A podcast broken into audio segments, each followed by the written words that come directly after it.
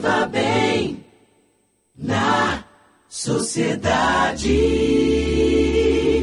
Já teve aquela dor de cabeça que não passa? Toma um remédio, toma outro, toma outro, toma outro. Não passa, toma água, dorme, lava a cabeça, toma chá e não passa.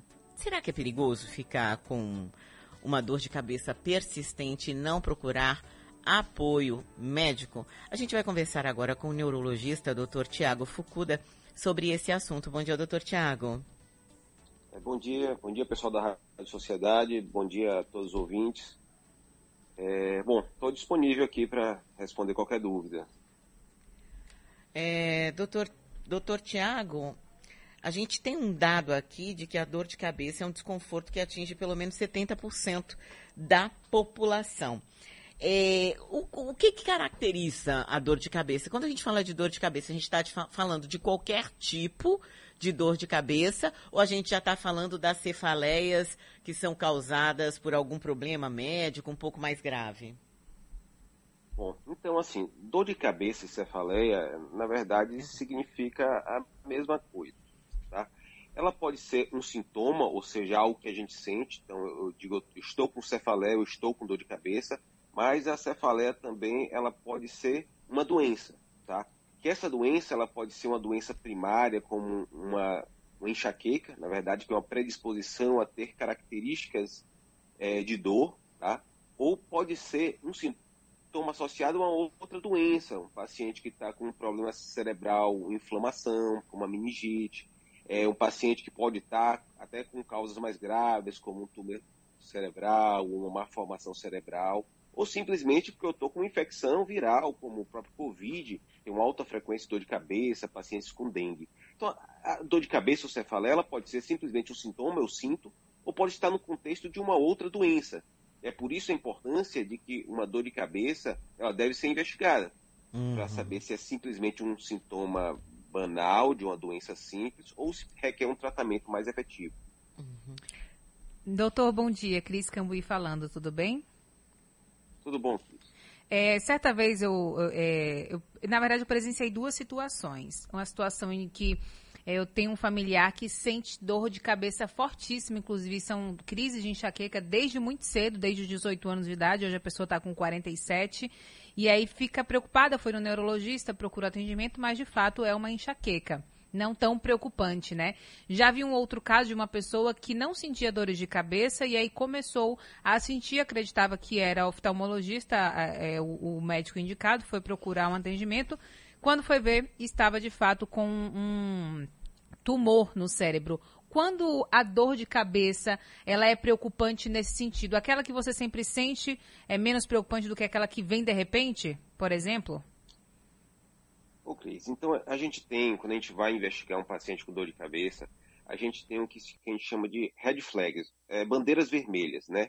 Então, algumas coisas é, é, nos preocupam, por exemplo, um paciente é, que começa uma dor de cabeça de uma hora para outra, ou que nunca teve história de dor de cabeça e já chega nos seus 50 anos e começa uma dor progressiva, pacientes que têm alguma comorbidade ou que têm algum sintoma associado, como febre, perda de peso. Isso são coisas que nos preocupam. Porque, por exemplo, as dores de cabeça primária, como a enxaqueca, é muito comum começar na infância, adolescência, e que isso persistir na vida adulta. E muitas vezes vai no oftalmologista achando que é óculos, vai no dentista achando que é problema de dente, vai no otorrino achando que é problema do ouvido, sinusite. E, na verdade, uma enxaqueca, que é uma doença que tem uma predisposição a ter alta frequência de características de dores de cabeça e que é sempre atribuído a outro problema. Isso é mais tranquilo em relação a ter uma outra doença secundária, mas ela pode incomodar e ser dores piores até do que uma dor de um tumor cerebral. Tá? Então, isso preocupa menos. Quando o paciente já tem muito tempo de dor, isso preocupa menos em relação a causas secundárias, mas tem que ser tratado da mesma forma, investigado e tratado da mesma forma. Agora, doutor, quais são as outras características da enxaqueca, por exemplo? Bom, a enxaqueca, que é uma, uma das dores mais frequentes, ela tem uma característica de ser, de doer bastante. Então, a dor geralmente é o que a gente chama de moderada forte intensidade. Ela tem uma característica que ela ao invés dela ser constante, ela tem episódios que pulsam, parece que tem um vaso pulsando na cabeça. Geralmente ela começa de um lado só da cabeça, em uma determinada região. Ela pode vir associado a sintomas como enjoo, né, náuseas, pode apresentar vômitos durante os episódios de crise, e ela frequentemente ela piora com o incômodo à luz, barulho, e quando a gente está com dor, fazer atividade física, subir escada, movimentar a cabeça, caracteristicamente na enxaqueca, a gente sente uma piora da dor. Tem um ouvinte aqui que mandou uma pergunta, a Eliana Ribeiro de Sussuarana. Ela tem 48 anos, vamos soltar aqui o que ela pergunta. Bom dia, Silvana. Bom dia, Cris. Eu mesmo tenho uma dor de cabeça insuportável. Tomo um monte de remédio, aí passa um pouquinho, daqui a pouco volta. O que devo fazer?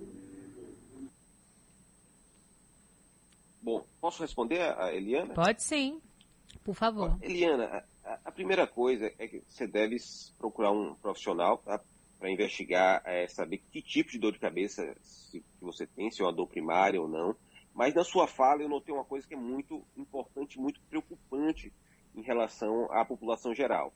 É o que a gente chama do abuso de analgésico, tá? Às vezes a pessoa tem um tipo de dor de cabeça, uma enxaqueca, uma cefaleia tensional crônica, são dores primárias que não, não há nenhum outro problema por trás, mas ela começa a fazer o uso de analgésico. Então eu começo uma dorzinha, eu tomo medicamento. Chega um momento que ela, por medo de ter dor, ela toma analgésico, tá? E a gente já sabe que alguns analgésicos, tomar 12 a 15 dias no mês, por três meses seguidos, acaba gerando o que a gente chama de uma dor é, crônica, uma dor diária. Antigamente a gente chamava ela de enxaqueca transformada, e hoje em dia a gente chama simplesmente de uma cefaleia crônica por uso excessivo de analgésicos. Tá? Então, às vezes, se você tem uma dor primária e você abusou de analgésico durante um bom período, muitas vezes um dos tratamentos pode ser simplesmente a desintoxicação das medicações analgésicas, o que a gente chama de washout, né, acompanhado de outro tratamento. É, mas é uma coisa preocupante, porque hoje boa parte é, das pessoas que têm alguma dor crônica, elas acabam fazendo uso excessivo de analgésicos. E isso no início parece ser um alívio, mas depois é como se o seu organismo ele se adaptasse e criasse um rebote de dor. Então isso é, é, é preocupante, isso tratar esse tipo de dor crônica muitas vezes faz parte a redução e até mesmo a suspensão dos analgésicos. Doutor, isso vale também é, para aquilo que eu falei no início, né? Tem pessoas que é, não sabem que estão no meio de uma crise de enxaqueca, uma, com uma dor de cabeça persistente, e ao longo do dia se enchem de medicamentos, quer dizer, a cada meia hora tomam um medicamento diferente para ver se se resolve, digamos assim, e acaba ficando, grosso modo, intoxicado ali por aqueles medicamentos, por aqueles analgésicos? Também, também. Só que a grande questão é que o abuso de analgésico, ele não ocorre se você fizer isso em um dia só. Uhum. O abuso de analgésicos, ele ocorre se você fizer isso de vários dias e persistentemente. Né? Então esse é o grande problema. E algumas vezes a gente não sabe quais são as medicações mais efetivas e a gente começa a, a se automedicar, comprando vários medicamentos na farmácia e tomando todos que a gente vê, ao invés de a gente utilizar uma, uma medicação que seja mais efetiva e isso a gente consiga utilizar menos analgésico para isso. Uhum. Tem mais ouvinte aqui perguntando, doutor? Vou colocar aqui no ar. É, bom dia a todos, doutor. É, ultimamente eu tenho tido dor de cabeça acompanhada com tontura, certo? Isso pode estar associado à labirintite, crise de labirintite. Uma vez é, eu já tratei de caso leve de labirintite. Obrigado, Vanilson, de Pirajá.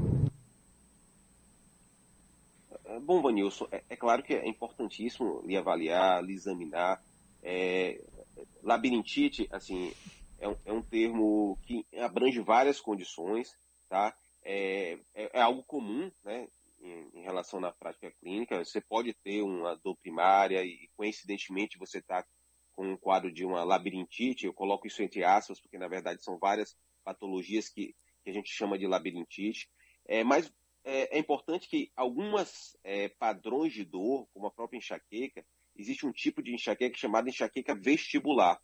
Uma das manifestações da crise de dor da enxaqueca é você ter sintomas vestibulares que simulam uma labirintite. Então, na verdade, o tratamento é tratar a enxaqueca, porque esses fenômenos de tontura, de enjoo, de vômito, pode ser decorrentes dessa variante da enxaqueca, que é a enxaqueca vestibular. né? mas assim, é claro que para eu dizer o que está ocorrendo, teria que ser avaliado para um, um neurologista, ou pelo menos pelo um médico com experiência em, em, em dor de cabeça para excluir outras causas e para dizer se realmente é isso. Então, há várias possibilidades. As duas entidades, como, tanto a cefaleia como a, a, labirintite, elas são patologias que são é, comuns né, e podem estar associadas ou pode ser simplesmente uma única patologia, como a, a enxaqueca vestibular dando esses sintomas. Certo, quero agradecer muito aqui ao doutor Tiago Fucuda, ele que é médico neurologista, e parece que a saída é essa, né, doutor? Uma dor de cabeça persistente demanda a consulta ao médico, né? Com certeza. Eu acho que é, a lição é, se tem uma dor de cabeça que é, é, ela lhe incomoda, lhe atrapalha o dia a dia, ou que está ficando cada vez mais persistente ou incômoda, tem que se investigar e escolher o melhor tratamento baseado no seu médico de confiança. Tá certo, muito obrigada, viu, doutor? Bom dia para o senhor. É isso, bom dia. Eu que agradeço o convite.